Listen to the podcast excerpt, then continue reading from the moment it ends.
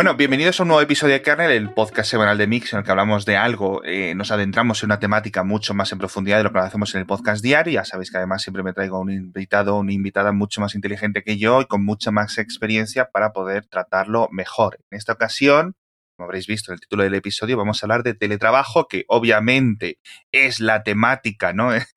de los últimos tres meses eh, para muchos ciudadanos de todo el mundo. Y para ello me he traído a David Blay. ¿Qué tal estás? ¿Cómo estás, Alex? Encantado de estar aquí. que es periodista, es experto en teletrabajo y ha dado mil millones de conferencias al respecto. Entonces, los que leáis la newsletter, los que escuchéis el podcast, habréis estado atento de cómo, por ejemplo, Twitter o Square o Facebook o Spotify un montón de grandes empresas tecnológicas han dicho, ojo, no estamos trabajando tan mal desde nuestra casa. Las oficinas en San Francisco cuestan muchísimo dinero. si os quedáis en vuestra casa, mejor, porque ¿no? Eh, Silicon Valley es la, concentración más concentrada del trabajo y los sueldos y los precios de las casas y todo esto. Entonces, esto del trabajo remoto, David, eh, lo llevábamos oyendo 30 años, tío. ¿Por qué ahora de repente? Pues eh, yo también me lo pregunto. Mira, yo llevo currando en casa 13 años. Yo empecé en 2007 porque, bueno, no, no es que tuviera una relación maravillosa con mi jefe y entonces vi que, que además empezaban a salirme temas eh, freelance dentro del periodismo y me di cuenta de que a lo mejor ganando un poco menos eh, podía currar en mi casa y tener mis horarios. Justo. Y, y, eso es lo que hice, ¿no? ¿Qué es lo que pasa? Bueno, en, en, aquella época, para que te hagas una idea, me ofrecieron una BlackBerry y no sabía lo que era. Y, no la cogí. Hay gente que dice, no, eras un visionario, pero luego BlackBerry se hundió. No, o sea, no tenía ni idea de lo que era un smartphone en aquel momento. Y en 2014 escribí un libro que se llama ¿Por qué no nos dejan trabajar desde casa? Que por cierto eh, está en mi perfil de LinkedIn en PDF para que pueda ser descargado gratuitamente, porque es una de las cosas que quise hacer. Eh, poder ayudar a la gente cuando empezó la pandemia. Vamos a dejar enlace al, al libro en las notas del episodio, ¿vale? Perfecto. Entonces, al final, yo llevo 13 años pegándome cabezazos contra la pared. Sí. Porque eh, vengo de una generación que ha visto como sus padres tenían que currar mucho, llegaban a casa casi a la hora de cenar y te acostaban y ya está. Y yo decía, bueno, pero si es que si la tecnología nos permite trabajar menos y, hacer en menos tiempo las cosas mejor. No es que las hagamos en menos tiempo peor, es que las hacemos mejor, ¿no? Sí. Y desde entonces he estado intentando evangelizar un poco, sí. pero en España la cultura empresarial es la que es. De hecho, eh, era un 4% de teletrabajo antes de que empezara esta pandemia. Sí es cierto, por ejemplo, y eh, voy a comentar un poco yo mi experiencia, bueno, para la gente que, más o menos sabe, pero yo, por ejemplo, cuando estaba en la vanguardia era una de las únicas pocas personas que estábamos en Madrid, pero además es que yo estuve en tres años, tres años y medio, dos días en la oficina de la vanguardia en Madrid. no, a mí me preguntaban dónde estaba y no sabía, yo no sabía decir yo a la calle que era. No sabía yo llegar a la oficina de, entonces, ese rollo, eh, por ejemplo, el equipo de tecnología de la vanguardia estábamos todos en remoto, o la mayoría, menos hmm. una o dos personas ahí en Barcelona. Esto nos permitía, aparte de tener una geografía mucho más diversa, atender a eventos, etcétera, sin tener que coger un avión, un ave, etcétera, pues un montón de flexibilidad a la hora de, que es lo que a mí me atrajo eh, a ese puesto, ¿no? Es decir, oye, tío, mira, yo mm, tengo una flexibilidad o que una flexibilidad en mi casa porque mi mujer tiene unas horas de trabajo y, yo quiero poder ir al médico con mis hijas a recogerlas, a traerlas del, del, colegio, todo eso, hacerlo a mi bola y si quiero hacer ahora 20 minutos y luego dos horas y luego tres horas, ¿sabes? Claro. Eh, esa es la libertad que yo quiero, ¿no? Y eso solo te lo da el teletrabajo, porque una oficina, por muy... por mucha libertad de horarios y de entradas y salidas, no puedes ir a las 3 de la mañana.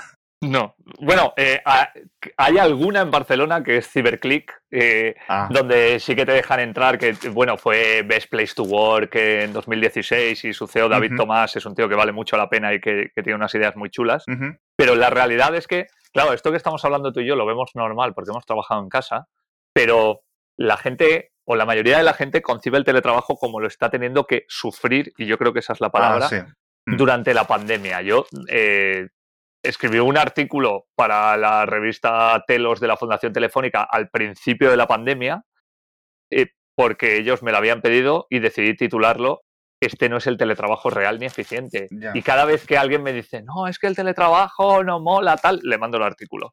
¿Por qué? Porque efectivamente me pasa como a ti. O sea, yo antes de la pandemia quedaba con gente diferente cada día, hacía deporte cuando me apetecía, el 90% de las tardes las pasaba con mi mujer y mis hijas, y eso no significaba que no hiciera bien mi trabajo, porque si no estaría arruinado, ¿no? Claro. Y, y esa es la flexibilidad que me permitió encontrar momentos de gran productividad para poder trabajar, pero luego también mezclarlos con momentos de ocio y poder hacer como si fuera una especie de puzzle de mi vida en función de lo que quería hacer cada día. Pero claro, a la mayoría de gente le ha llegado un teletrabajo de no puedes quedar con nadie, no puedes salir, tienes que estar encerrado en casa, tus jefes te controlan porque encima no tienen educación digital y además de todo eso tienes a la familia o a personas a tu cargo.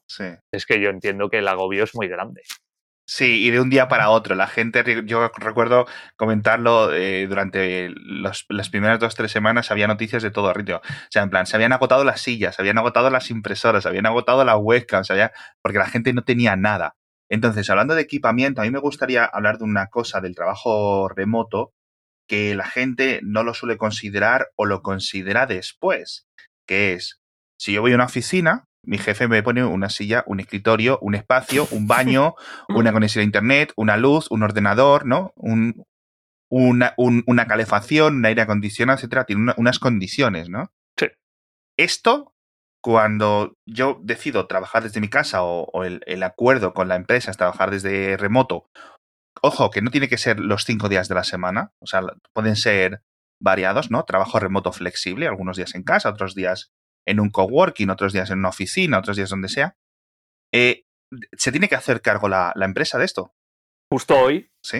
Eh, yo eh, he lanzado una noticia en la que llevaba trabajando un mes y medio, porque además mi hermano trabaja en la Feria del Mueble de Valencia y, yo ya tenía pensado esto junto a una persona que me lo sugirió desde hace tiempo, que es que hemos creado junto a una empresa de muebles de Valencia que tiene distribución en toda España, tres packs de oficina que se adaptan a cualquier casa. Porque claro, yo vivo en Valencia y bueno, más o menos tengo una casa normal, pero tengo amigos que viven en Zulos en Madrid.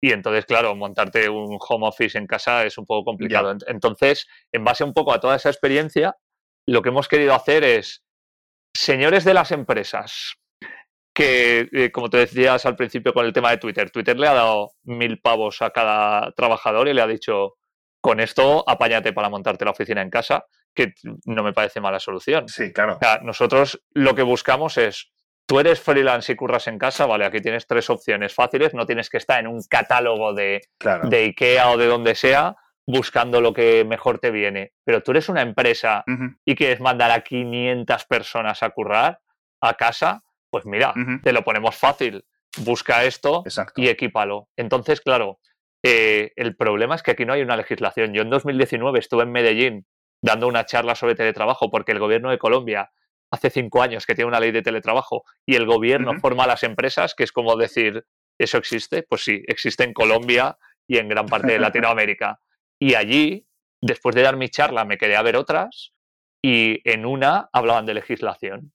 Y, y tú te vas a la legislación de teletrabajo de Colombia y flipas. Cada vez que alguien se va a currar a casa, una persona de riesgos laborales de la empresa va a su casa a ver en qué espacio va a trabajar, en qué condiciones y qué tipo de muebles necesita para que la empresa se los haga llegar. Claro. Pero claro, es que, es que en España hay legislación cero y sobre eso es, es, muy difícil poder hacer nada. La empresa es responsable o los, los seguros que tengan contratados la empresa son responsables de ti, en cierto sentido, ¿no? Eh, tiene que haber una regulación, como dices tú, de, de, lo que te ocurre mientras estás en tu trabajo. Yo, por ejemplo, recuerdo una vez que me quisieron robar o me... No, no me quisieron robar, no, me caí. Camino al trabajo. Y me lo cubrió el seguro del trabajo, pero que acaba de salir yo de mi casa, ¿sabes? O sea, en plan. Sí, sí, sí, sí. Y yo, pero, y, a mí me lo explicaron esto y no me entraba en la cabeza. Dice, no, no, esto está regulado. Obviamente, tú estás yendo a tu trabajo, tú estás cubierto por el seguro del trabajo, ¿no? Y, y es una locura.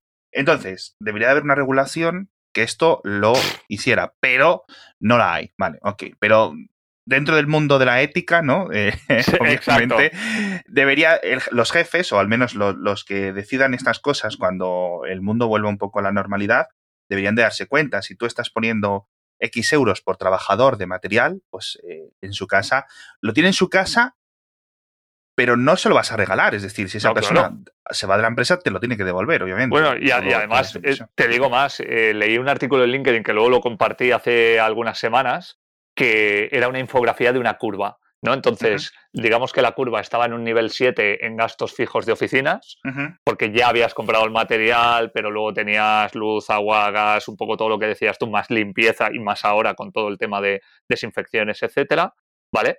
Y entonces planteaba, ¿qué pasaría si hubiera que pagar todo esto a los trabajadores? Entonces, obviamente, la curva subía porque eh, era una inversión que no estaba prevista, pero luego, una vez que todo eso ya estaba pagado, la curva bajaba del 8 al 3. Porque te ahorras mucha pasta en gastos fijos de oficinas.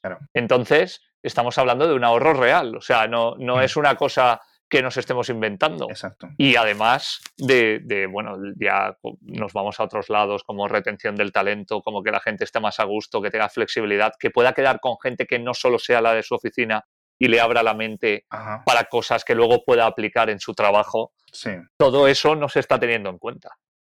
Yo solo, y vamos a hablar ahora de las desventajas también, pero yo eso sí que lo veo, por ejemplo, es que es la ecuación, como decías tú, en, modo de gráfica, es muy sencillo. Las oficinas son caras, las oficinas son caras de mantener, de alquilar, de, de, todo. Si puedes conseguir con una oficina de mil personas eh, cambiarla por una de 500, ¿vale? Hmm. Y que los otros 500 haces una inversión inicial que la amortizas en pocos meses, a muchas empresas le van a empezar a salir las cuentas ya, sobre todo aquellas empresas que tengan que pagar unas oficinas muy caras por la zona geográfica en la que están, ¿no?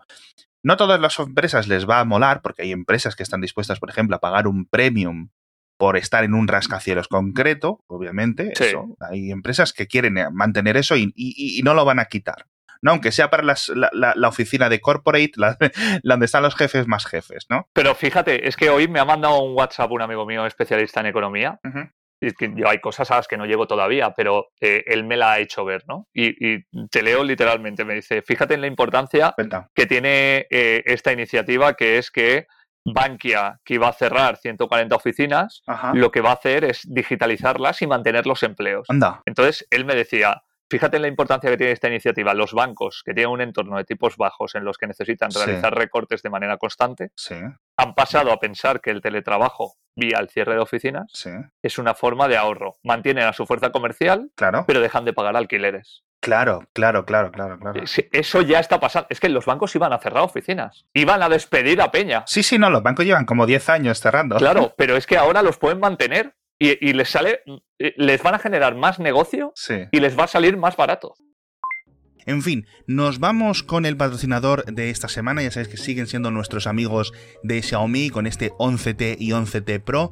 Oye, para los Reyes Magos o para haceros un regalo a vosotros mismos, seguramente sí, porque la verdad es que son fantásticos teléfonos, uno de los terminales más completos de todo el año, sin ningún tipo de dudas, a mí de los que más me han gustado, podéis encontrar muchísima más información en mi.com, pero dejadme que os los cuente, porque al final os he hablado muchísimo de la carga rápida de 17 minutos de 0 a 100, que es que estos 120 vatios del 11T Pro son una barbaridad de buenos, esta tecnología exclusiva de Xiaomi, pero de verdad, si este fin, si estos días vais por un centro comercial y hay una tienda de Xiaomi, etcétera, acercaos a verlos porque las pantallas de 120 Hz de verdad que merecen muchísimo la pena.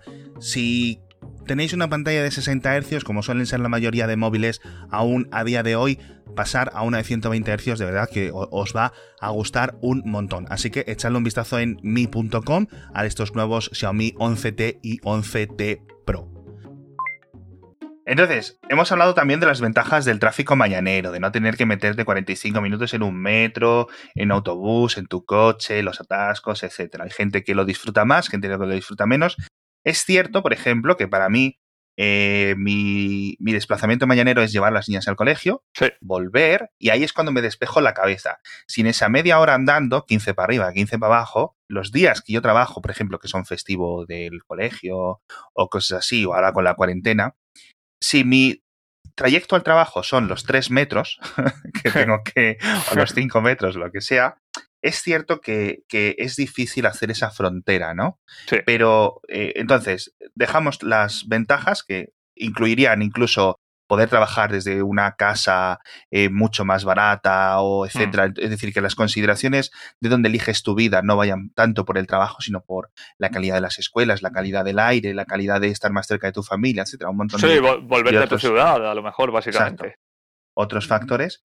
Entonces, desventajas. Para mí, por ejemplo, y ahora te, dejaré que, cuentes más, es esa frontera o esa eh, dificultad de marcar la frontera entre cuando estoy en el trabajo y cuando no estoy en el trabajo? Eh, mira, yo creo que tenemos que asumir que no todo el mundo lo tiene por qué asumir y no todo el mundo lo puede asumir. ¿eh? Es decir, no, no estamos hablando de que el teletrabajo se puede implantar en un full remote eh, al principio, no estamos hablando de que el teletrabajo se puede implantar para todos.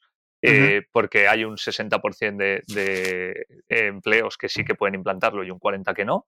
Y, tampoco estamos hablando de que todo el mundo quiera teletrabajar, habrá gente que no quiera. Claro, Y, creo que eh, esto es muy importante para que no parezca que solo estamos hablando de eso, pero ahora estamos en, eh, en una sociedad súper líquida. Entonces, yo te pongo un ejemplo que a mí me pasó. Mm, yo recuerdo hace cuatro meses estar tomando a las 11 de la mañana un pincho de tortilla con un amigo en una terraza al sol.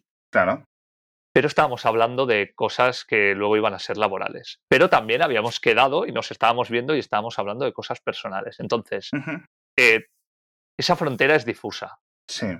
Porque, sobre todo, por ejemplo, en, trabajos creativos, hay gente a la que se le ocurre una campaña de eh, publicidad paseando por la calle. Sí. Vale. Pero no, claro, el trabajo, los artistas, los escritores, etcétera, esto lo llevan viviendo eh, siglos. Claro, pero al final sí que entiendo esa dificultad. Entonces, algunas de las pautas que yo he seguido y que le he dicho a la gente es: mira, primero, eh, tenemos que educar a las personas que tenemos enfrente. Y eso es muy difícil. Yo recuerdo escribir un artículo eh, que, se, que, decía que la calidad de tu teletrabajo la marcaría la digitalización que tuviera tu cliente, porque esa educación eh, implica que aunque sepa que tú estás en casa y estás teletrabajando, tú le hayas dicho que hay unos determinados horarios en los que, salvo por urgencia, no le vas a atender. Claro. Eh, y entonces, eso ya creo que es una primera parte, pero luego hay una segunda parte que es, por ejemplo, mira, yo durante la pandemia de 2 a 4 eh, desconecto los datos móviles porque veo una peli con mis hijas, pero es que ya antes de la pandemia, a las 8 de la tarde, desconectaba los datos móviles, porque entiendo que si alguien necesita algo, me va a llamar. Claro. Porque si yo me voy a la montaña y me parto una pierna, no le mando un mail a mi mujer y le digo, cariño, oye, que me estoy desangrando cuando puedas, eh, contéstame por Yahoo. Eh, Entonces, creo que más que la educación en teletrabajo que no existe, eh, nos hemos dado cuenta de que hay una educación digital inexistente. Si es que el 90% de la gente no es que no hubiera utilizado Zoom o Jitsi o Microsoft Teams, es que no sabían lo que eran hace tres meses. Sí, sí es cierto que, ha habido muchas empresas que esto lo han tenido que aprender sobre la marcha porque toda esta digitalización eh, del entorno de la oficina normal no la han querido hacer, han tenido 10 años para subirse al carro del Slack y este tipo de cosas, o que no eran ni siquiera no eran gestores de correo electrónico eficientes aún, ¿sabes? Estaban todo el rato con reuniones inútiles, etcétera, ¿no? Entonces ahora les ha tocado a todos ponerse al día. Y hablábamos antes de que los jefes tienen mucho que, eh, digamos, ceder, pero también hay una parte que eh, hay muchos trabajadores que no saben trabajar en remoto. No.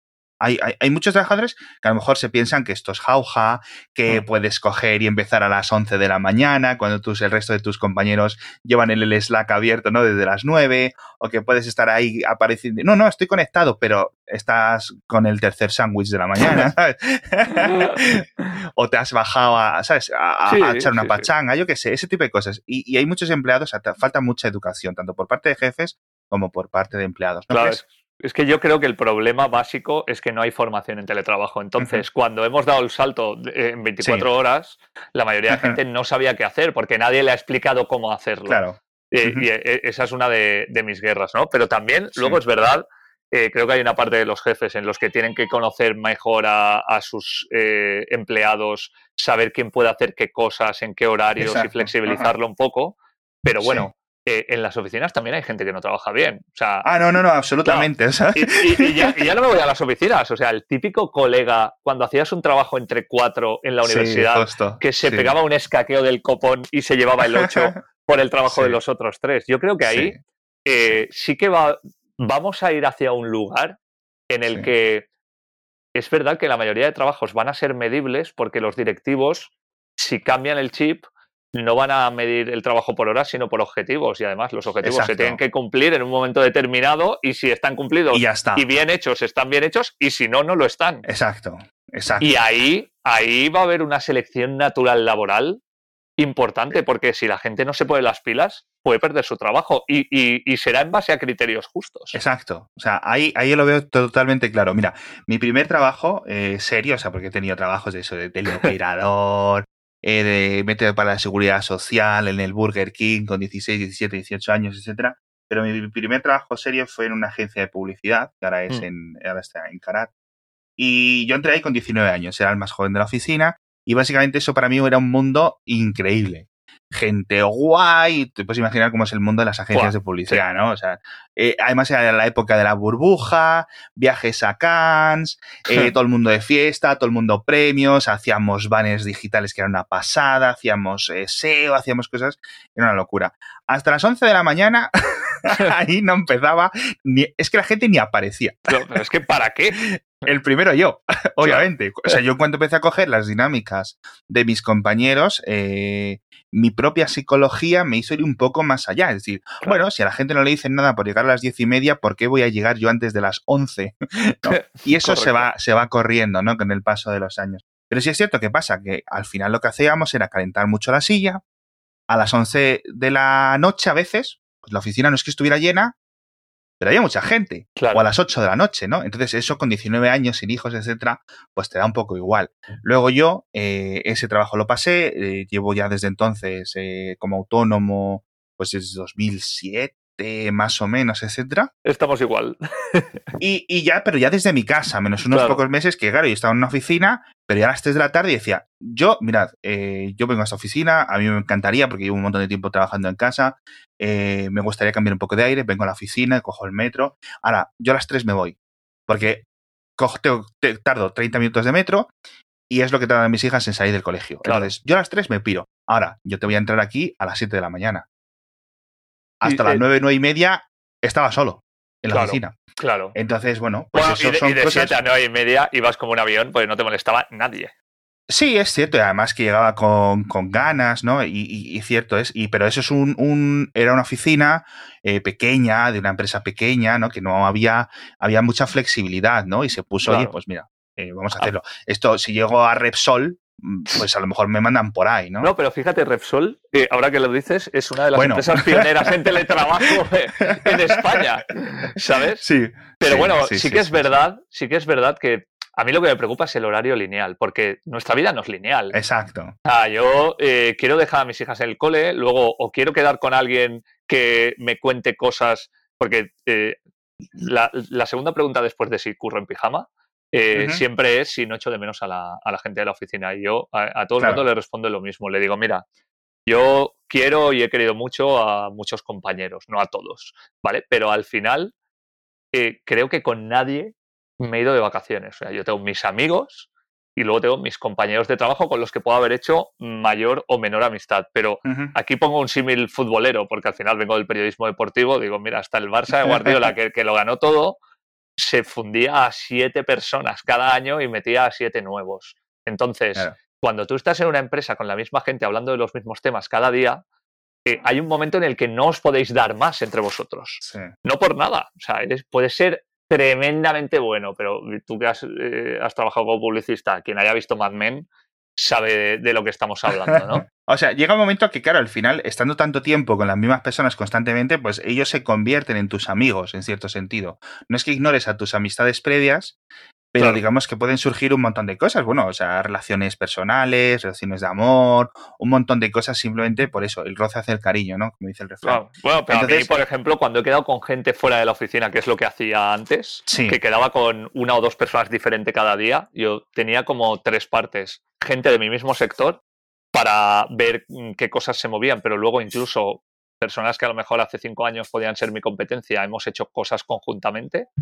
Eh, luego, gente de otros sectores que me ha abierto los ojos a cosas que desconocía y, por ejemplo, ha mejorado mi empleabilidad. O sea, yo eh, he pasado de llevar gabinetes de prensa de deportistas y de empresas a trabajar con startups, a trabajar en el mundo de los esports, a trabajar en el mundo del automóvil, a presentar eventos, a dar conferencias, ¿sabes? O sea, eso me lo ha permitido el hecho de quedar con gente distinta a la oficina. Y luego había una tercera pata que era mis colegas. Claro. O sea, el, clásico, a ver si quedamos y pasan seis meses, eh, yo eso no lo hacía. Y muchas veces con tus amigos, como no estás hablando de trabajo y, tienes la cabeza desbloqueada, a lo mejor te llega una visión mucho más clara que si estás centrado en una conversación laboral. Entonces, cuando me preguntan si echo de menos a la gente en la oficina, digo que no, porque es que quedo con mucha más gente y creo que mucho más interesante que cuando estaba metido en un sitio con las mismas personas. Eh, sí, es, un tema complicado, porque yo sí, por ejemplo, sí que mantengo algunas amistades de, trabajos anteriores, pero mm. normalmente el último día de ese trabajo es el último día que vi o que me importó el 90% de esas personas, ¿no? Y, nos pasa a todo el mundo, es decir, mira, tú estás con esta gente aquí X horas al día porque alguien lo ha puesto ahí, o sea, es como cuando tus compañeros de clase, no es por decisión tuya, ¿no? O es como tu familia, pues estaba ahí cuando tú llegaste, ¿no? Exacto. Entonces, bueno, pero bueno, eh, quiero hablar de los horarios en España, aunque sea levemente, porque ya los hemos comentado, que quizás esto afecta al teletrabajo, etcétera, no a la cultura del teletrabajo, estas cosas de que son las 8 de la tarde, la gente sigue ahí en la oficina, estos horarios intermedios, por ejemplo, en esta agencia de publicidad, eh, yo tenía dos horas para de, entre la mañana y la tarde, que no sabía qué hacer. Entonces, pues, ¿qué, qué haces? Te vas a tu casa, no te da tiempo mucho, eh, todas estas cosas. Pero sí es cierto que el trabajo remoto yo creo que encaja mejor con un modelo de, trabajo de seguido o de trabajo partido, de trabajo completamente flexible. Es decir, o muy concentrado, como por ejemplo de los funcionarios. Sí. ¿Vale? Tú te pones aquí pum pum y esto a lo mejor funciona, pueden ser las condiciones para un trabajo remoto o flexible total. Estas cosas así partidas yo creo que no tienen sentido. No, además, mira, eh, una de las muchas conversaciones que he tenido durante esta pandemia,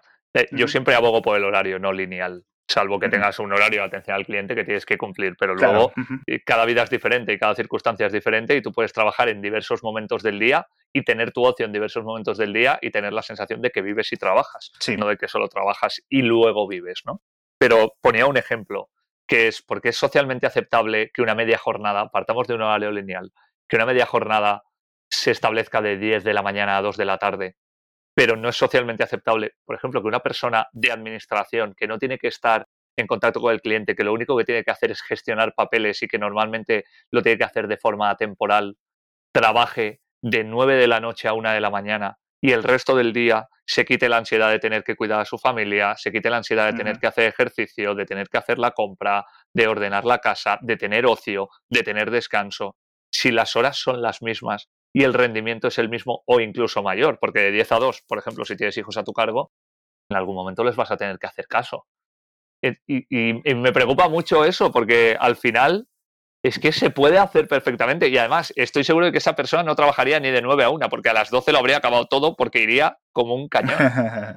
es posible. También es cierto que puede influir en el día de, días de motivos personales, días de bajas que te coges porque tienes que ir a llevar un hijo. Con el trabajo remoto, la empresa no pierde el día completo de esa persona, ¿no? Que pierde, pierde un ratito. Entonces, sí es cierto. Entonces, me has comentado antes de, antes de grabar, fuera de micro, que había una legislación en España ya lista, que lo hemos comentado en el podcast diario, cuando Alemania pensaba introducir un, un, un derecho al teletrabajo. Y claro, me comentaron varios oyentes, no, no, oye, que esto en España ya hay algo es parecido a lo del derecho a la reducción de jornada, pero al igual que el derecho a la reducción de jornada, es un poco un jaleo. Cuéntame. Sí, es muy subjetivo. Mira, el, Real Decreto de 2019 que se hizo famoso porque había que volver a fichar, ¿vale? Eh, curiosamente dentro encerraba una, un cambio en el artículo 34.8 del Estatuto de los Trabajadores que decía lo siguiente. Primero, que hay derecho a conciliar por parte del trabajador. Creo que es muy importante lo del tema del derecho, pero luego lo que te dice es que si el trabajador solicita hacer teletrabajo y la empresa considera que se dan las condiciones para ello, la empresa debe facilitarle el teletrabajo al trabajador. Esto intentaba eh, confluir en tres cosas. Una, limitar las reducciones de jornada, porque como tú acabas de decir, eh, no se pierde todo el día con el teletrabajo si tienes un tema de asuntos personales y además el 90% de las reducciones de jornada eran femeninas. Sí, eso sí. Es Luego, claro, limitar el impacto eh, de esas reducciones de jornada en las economías familiares, porque si puedes hacer lo mismo en una reducción de jornada que con teletrabajo, pero con el teletrabajo tienes mayor sueldo, eh, estás consiguiendo que eso además socialmente eh, mejore incluso a nivel de consumo, ¿no? Y luego había una tercera pata que era, bueno, vamos ya a intentar poner en marcha algo que tenga que ver con el teletrabajo, pero la realidad es que solo existe ese artículo, que ese artículo es muy subjetivo y lo deja a expensas de lo que decida la empresa, aunque antes de la pandemia ya hubo muchas demandas diciendo por parte de trabajadores, oiga, que la empresa dice que no puedo teletrabajar y yo acabo de demostrar que sí. Así que vamos a ver qué es lo que pasa. Y esa es la única legislación. Entonces, claro. Es, insuficiente, hay, hay, que, habría que aclararla más, habría que poner las decisiones, ¿cómo se solucionaría esto? Yo creo que para empezar tiene que haber una legislación de teletrabajo global, eh, partiendo de la base de qué es el teletrabajo y qué no.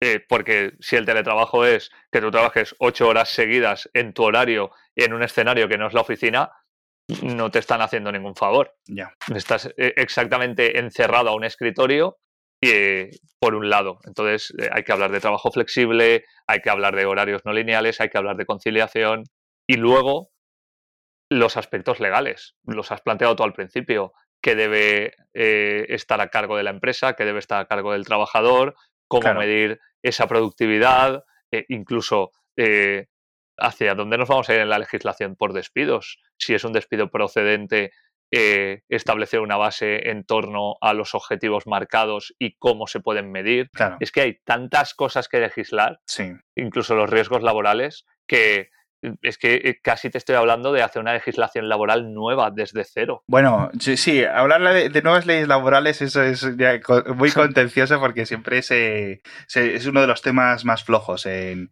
España. Hmm. ¿Crees que influye, por ejemplo, que una gran empresa, o bueno, no una gran empresa de 100.000 empleados, pero una empresa de 1.000 empleados, de 500 empleados, que tenga su recurso, perdón, su departamento de recursos humanos, sus cosas un poco ya más serias, etcétera, múltiples oficinas en varias provincias, etcétera, sea más capaz de decir, oye, vamos a tratar esto del, trabajo remoto, vamos a aplicarlo de forma seria, vamos a plantearnos, vamos a hacernos una reunión, vamos a documentarnos, vamos a contratar unos consultores, etcétera, para ver cómo lo hacemos. Pero claro, en España hay muy pocas empresas. La mayor parte del tejido en España, si no me equivoco, siguen siendo empresas muy pequeñas, muy reducidas, ¿no? 95% pyme. Esa es la realidad. Pero es verdad que eh, hay pymes de 25 trabajadores, hay pymes de 3 y hay pymes de 500. Claro, claro. Eh, entonces, sí que es verdad que, por ejemplo, a mí durante esta pandemia ha habido algunas empresas que sí que me han pedido asesoramiento en este sentido, pero la realidad, vuelvo al inicio, es que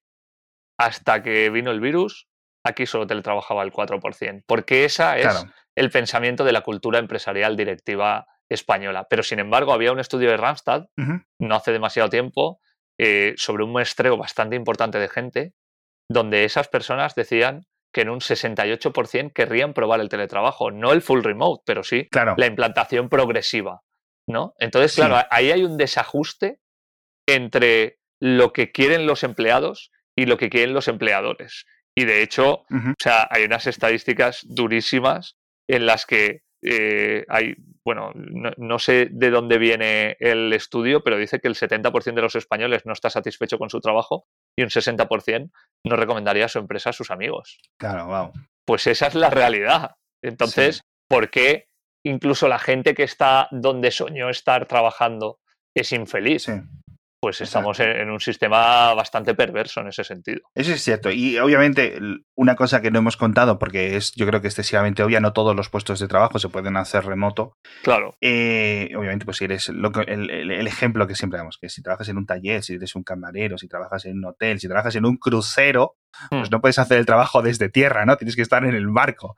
Entonces, eh, solo se eh, sometería esto a una parte de la fuerza laboral.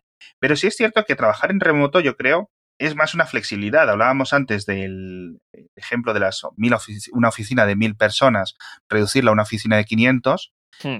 Simplemente, a lo mejor, unos van el lunes y el martes, otros van el jueves y el viernes, es decir, no todos tienen que estar o fuera o dentro, pueden ir cambiando y eso es muy atractivo, por ejemplo, cuando vas a intentar contratar a alguien o estás intentando luchar ahí por los últimos 3.000, 4.000, 5.000 euros del sueldo o del salario bruto en la negociación con una persona y dice, mira, aquí vas a cobrar 2.000 euros menos, pero los jueves y los viernes los puedes hacer desde casa o dos días a la semana los puedes hacer desde casa. Eso vale mucho, tío. Ya solo un ahorro de combustible, de abono transporte, de lo que sea. Y te digo una cosa, al final eh, la situación es la que es. O sea, habíamos salido de la crisis de 2007 y entramos ahora en otra crisis que, eh, por diversas circunstancias y por desgracia va a hacer que los salarios no suban. y, habrá gente que necesite un salario emocional. Y, aquí está el salario emocional. A lo mejor yo como empresario eh, hablo contigo y te digo, te voy a decir la verdad, no te puedo pagar lo que te están ofreciendo en otro curro, pero yo sí que te voy a dar esta flexibilidad que te permite no solo esos ahorros, sino también una parte de ocio y de vida que tú puedes tener o incluso si tienes a tu madre a tu cargo que no es una persona dependiente, pero sí que quieres estar con ella y te ahorras contratar a una persona por la mañana para que la cuide, pues tú estás trabajando y aparte eh, estás viéndola. Creo que hay muchas cosas ahí en ese sentido hacia donde vamos a ir y que de hecho las generaciones que están por debajo mío, las millennial, pero sobre todo los Z, lo que, lo que buscan es eso, porque saben que van a tener una incertidumbre laboral toda su vida, que nadie les puede decir que van a cobrar súper bien y que no los van a despedir porque no es verdad. Entonces, como mínimo en los trabajos que tengan, quieren tener la decisión de cómo trabajar. Y creo que por ahí viene un poco las nuevas negociaciones laborales a las que se van a tener que enfrentar las empresas. Yo creo que puede haber muchos. Y luego esto ya podemos meternos en diatribas de que si esto puede reducir, ¿no? La visibilidad de los empleados, ¿no? Por ejemplo, que alguien lo pone como contras, ¿no? Claro, no los tienes ahí, no estás, no, no, los ves como personas, ¿no? Los ves como avatares en, en el Slack o cosas así. Puede reducir la influencia de los sindicatos incluso, ¿no? Porque no tienes esa capacidad física de estar juntos, etcétera, etcétera de las huelgas, de un montón de cosas, ¿no? Algunas incluso a lo mejor las puede facilitar. Pero una preocupación que he leído yo recientemente sobre el teletrabajo, a ver si me puedes explicarte un poco, es que hay algunas personas que temen que este trabajo remoto, esta oleada de trabajo remoto que va a llegar a la fuerza o, con el paso del tiempo mero, puede ser el pie o el inicio de una externalización o de una subcontratación. Me mm. explico. es decir, ya que tengo a mil empleados remotos, eh, trabajando por todas las partes, por la provincia o por provincias cercanas o por donde sea, ¿Qué me importa tenerlos en otro país? ¿Esto es, una, es un miedo fundado? Eh, yo creo que sí, y te voy a decir por qué, pero eh, también creo que visto desde otro prisma es una oportunidad que la gente no está viendo. Empecemos por los sindicatos, que has hablado de ellos. Vale. Los sindicatos nunca se han preocupado del teletrabajo hasta que han tocado a la gente que estaba afiliada, pero sin embargo, eh, la gente de mi edad hacia abajo que yo conozca, en mi círculo de amigos no hay nadie afiliado a un sindicato porque ni entienden el trabajo que hacen, ni, ni han peleado por los derechos que, por ejemplo, yo, soy periodista, el periodismo fue el segundo sector que más empleo destruyó en la crisis de 2007 después del sector inmobiliario. Mm. Y, ahí eh, no ha habido eh, mucha mejora de las condiciones, al contrario, las condiciones han ido siendo peores desde entonces. ¿no? Entonces, eh, vamos a ver también qué papel juegan los sindicatos ahora eh, dentro de las nuevas fuerzas laborales. Pero por lo que tú decías, y tienes razón, el problema es que también España eh, no ha sido un país competitivo a nivel industrial porque siempre ha tenido que tirar del talento cercano. Es decir, había gente de alto nivel que se iba afuera, pero había gente de alto nivel que se quedaba aquí, pero a lo mejor no era el más alto nivel al que tú podías llegar. Entonces, igual no querías fichar un programador de la India que eras exactamente lo que necesitabas y fichabas un programador que vivía en tu ciudad simplemente por tenerlo controlado. Claro. ¿Qué es lo que pasa? Que ahora, en el mundo global y con el teletrabajo, si tú eres capaz de visibilizarte bien, puedes tener curro en todo el mundo sin tener que irte de tu ciudad. Antes eh, te tenías que trasladar por fuerza para un trabajo de alto nivel. Sí. Pero ahora mismo no tiene por qué ser así. Que obviamente eso puede revertir en que el talento cercano puede encontrar más problemas porque antes simplemente por estar cerca podía tener trabajo, por ejemplo, en la fábrica del pueblo. Pues sí, pero es que las reglas ya son esas. Entonces... Sí, es cierto que el, entorno laboral ha cambiado. Eh, lo hemos visto, por ejemplo, con el caso de los teleoperadores, ¿no? Los que te descolocan el teléfono, atención al cliente. En España ha sido muy famoso el cambio, ¿no? Que ha pasado de estar un montón de gente en España que de repente te contestaba gente con un acento que no conocías y hmm. hubo.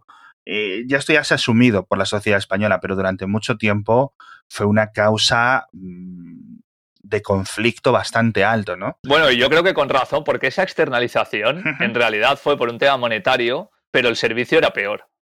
Entonces, tú no estabas viendo que la externalización tuviera sentido, porque al final, ¿cuántos rajes en redes sociales hemos visto, por ejemplo, a telefónicas que tenían eh, sus call centers fuera de España? Millones. Pero si tú, ahora estamos hablando de una externalización buena, es decir, fichar a alguien que es mejor para tu empresa que alguien que tienes cerca y que eh, va a hacer lo que tú necesitas que haga para que tu empresa funcione. Yo creo que va a haber de las dos cosas. Yo creo que va a haber lo, que comentabas tú, contratar gente barata, porque al final ya te has dado cuenta que no necesitas tenerlos, eh, lo que decías tú, ¿no?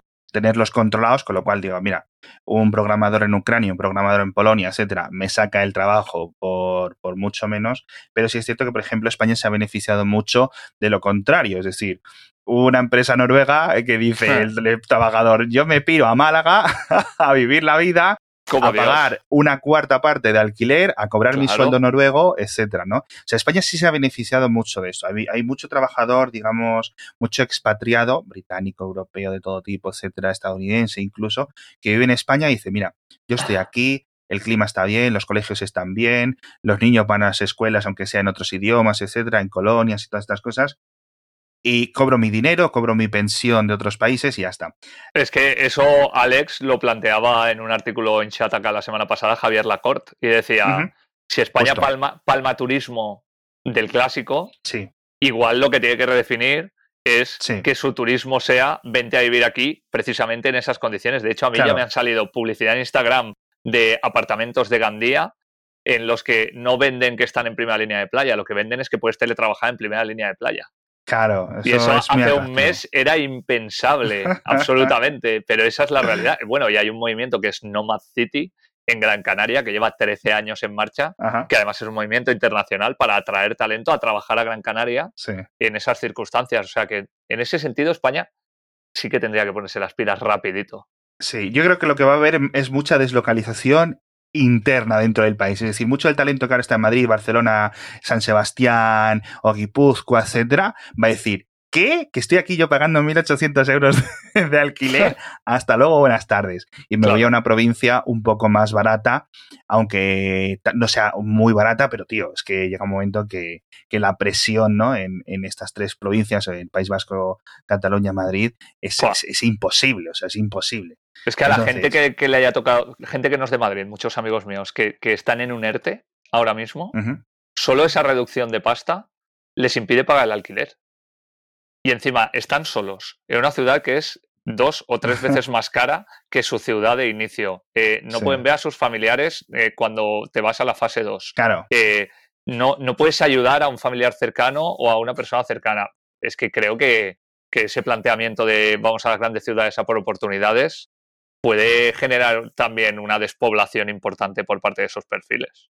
Sí, yo creo que eso debería de traer un poco de equilibrio porque ha sido exagerado. Los últimos, eh, yo creo que desde que se acabó la crisis, Madrid, Barcelona, estas grandes provincias, se han recuperado mucho más rápido. Primero, que el paro nunca realmente cayó tan, eh, fue tan grave no. Eh, en los centros de las, de las de estas ciudades comparado con cómo fue fuera, etcétera, y que solo ha crecido todo para arriba, el empleo, los pisos, etcétera.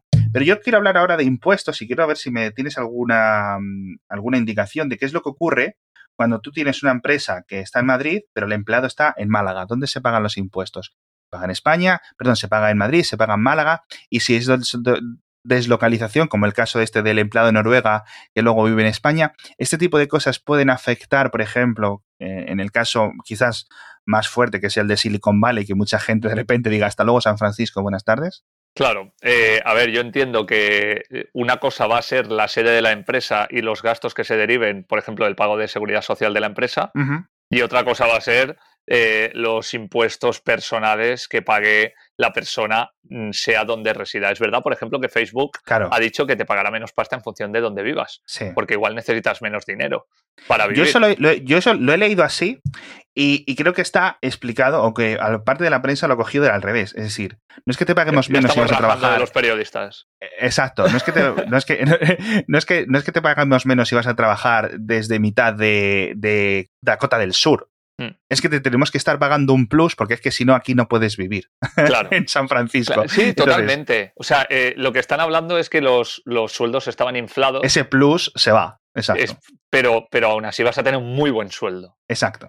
entonces, creo que aquí también hay una parte de legislación de retribuciones que se va a tener que espabilar, porque si va a haber cada vez más teletrabajo eh, y, y, además puede haber figuras de contratados al uso, pero puede haber figuras de autónomos. Claro. Entonces, eh, es el autónomo el que está pagando en su comunidad, aunque esté trabajando para una, para una empresa de Madrid. Aunque sí que es verdad que con las facturas cruzadas hay una parte que paga eh, la empresa y hay una parte que paga el empleado. Entonces, creo que ahí van a tener que empezar a ponerse de acuerdo, aunque también te digo que va a dar igual, porque como van a recaudar la pasta igualmente, les va a dar igual donde tributen, pero sí que es verdad que dependiendo de los tipos de tributación, igual te puede valer la pena más vivir en Málaga porque eh, la tributación es menor que vivir en el País Vasco, como apuntabas tú. Yo eso lo, veo, pero también veo la inversa, es decir, una empresa que diga, ostras tú, vamos a irnos al trabajo remoto, cerramos las oficinas, todo el mundo desde su casa, pagamos unos coworkings en diferentes provincias para la gente que lo quiera hacer, etcétera.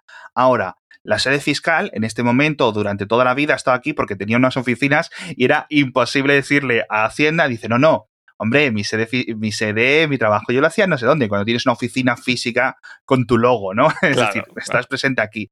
Esto lo hacen mucho las empresas tecnológicas, ¿no? Claro. Eh, no, no, yo es que, mira, tengo que, tengo que pagar unas cuotas, las tengo que pagar a Irlanda, no sé qué. ¿Qué impide ahora una empresa que es totalmente remota, que tiene sus mil empleados en España, decir, no, mi sede está en Irlanda. Hasta luego, buenas tardes. Te digo una cosa, empresas totalmente remotas en España no me parecen eh, palabras que sean compatibles. Entonces, si esto llega, habrá que legislarlo, pero me parece que no va a ser muy inmediato. Yo, sí, yo creo que ya tendríamos que estar en el, en el siguiente, estamos hablando del siguiente paso. Y yo creo que sí es cierto que si esto del trabajo remoto, como decíamos en el podcast diario, eh, va a convertirse en lo que prometía la revista muy interesante, la Cubo y todas estas hace 30 años, eh, se vienen cambios muy grandes en la forma de las ciudades, en el tamaño de los parques, en dónde se sitúan los colegios, en la natalidad, eh, en un montón de cosas, ¿no? Es que fíjate, hablabas tú de la natalidad, ¿no? teletrabajar te permite conciliar tu vida personal y laboral. No te digo tener a los niños todo el día en casa porque los vas a llevar al cole en circunstancias normales. Pero tú puedes, cuando nosotros tuvimos a mi primera hija, eh, mi mujer tuvo cuatro meses de, eh, excedencia por esa baja maternal y los siguientes seis meses tenía un trabajo en remoto. Entonces, como los dos estábamos trabajando en casa, podíamos cuidar de la nena perfectamente sin ningún tipo de problema y sin llevarla a la guardería. Y eso no, no, bajó la calidad del trabajo en ningún momento, con lo cual también hay gente que ahora mismo estaba teniendo una conversación en Instagram hace poco eh, con eh, una chica que tiene un programa en Radio Nacional y decía, es que claro, las chicas o los chicos que tenemos más de 30 años y que tenemos un curro pero que es un poco precario o que no es muy seguro, a lo mejor queremos ser padres o madres pero no podemos serlo porque tenemos una incertidumbre muy grande. Claro. Pues igual eso cambia en estas circunstancias. O directamente en, la, en el proceso de contratación no te lo dicen a la cara o incluso a lo mejor no aparece en ningún papel, pero dice, mira, mujer de 32 años sin hijos es mucho riesgo. No te lo van a decir, porque obviamente es ilegal, pero, eso pasa. todos lo sabemos. Eso, eso, ocurre. Entonces, a lo mejor el teletrabajo incluso ayuda a, limar este tipo de desigualdades. Muchísimas, muchísimas gracias, David.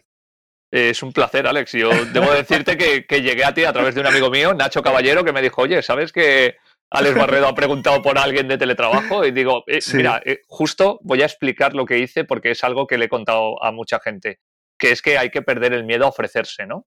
Que tú puedes ser un, gran experto en algo, pero no todo el mundo, salvo que seas Donald Trump, por desgracia, eh, te, va, te, va, a conocer. Entonces, hay mucha gente que no te conoce y hay mucha gente a la que no por decirle, oye, eh, si quieres entrevistarme, hazlo, te está haciendo de menos, sino todo lo contrario. Entonces, también es una cosa que creo que tiene que cambiar con el teletrabajo, el perder el miedo a ofrecernos y porque muchas veces acabas viendo a, una persona que a lo mejor no tiene tus habilidades en un puesto al que tú aspirabas y te preguntas por qué. Y y a veces es simplemente porque esa persona ha querido ponerse en contacto con la persona que seleccionaba eh, a quién iba a coger para trabajar. Claro. Así que las gracias te las doy yo por recibir el mail y por decirme que sí, ¿sabes? Bueno, eh, como siempre digo, yo creo que he aprendido muchísimo más, de verdad. Es, es, una, es una frase sincera. Espero que los oyentes también hayáis aprendido mucho más sobre el teletrabajo, las posibilidades para planteárselo a las empresas o si sois vosotros los jefes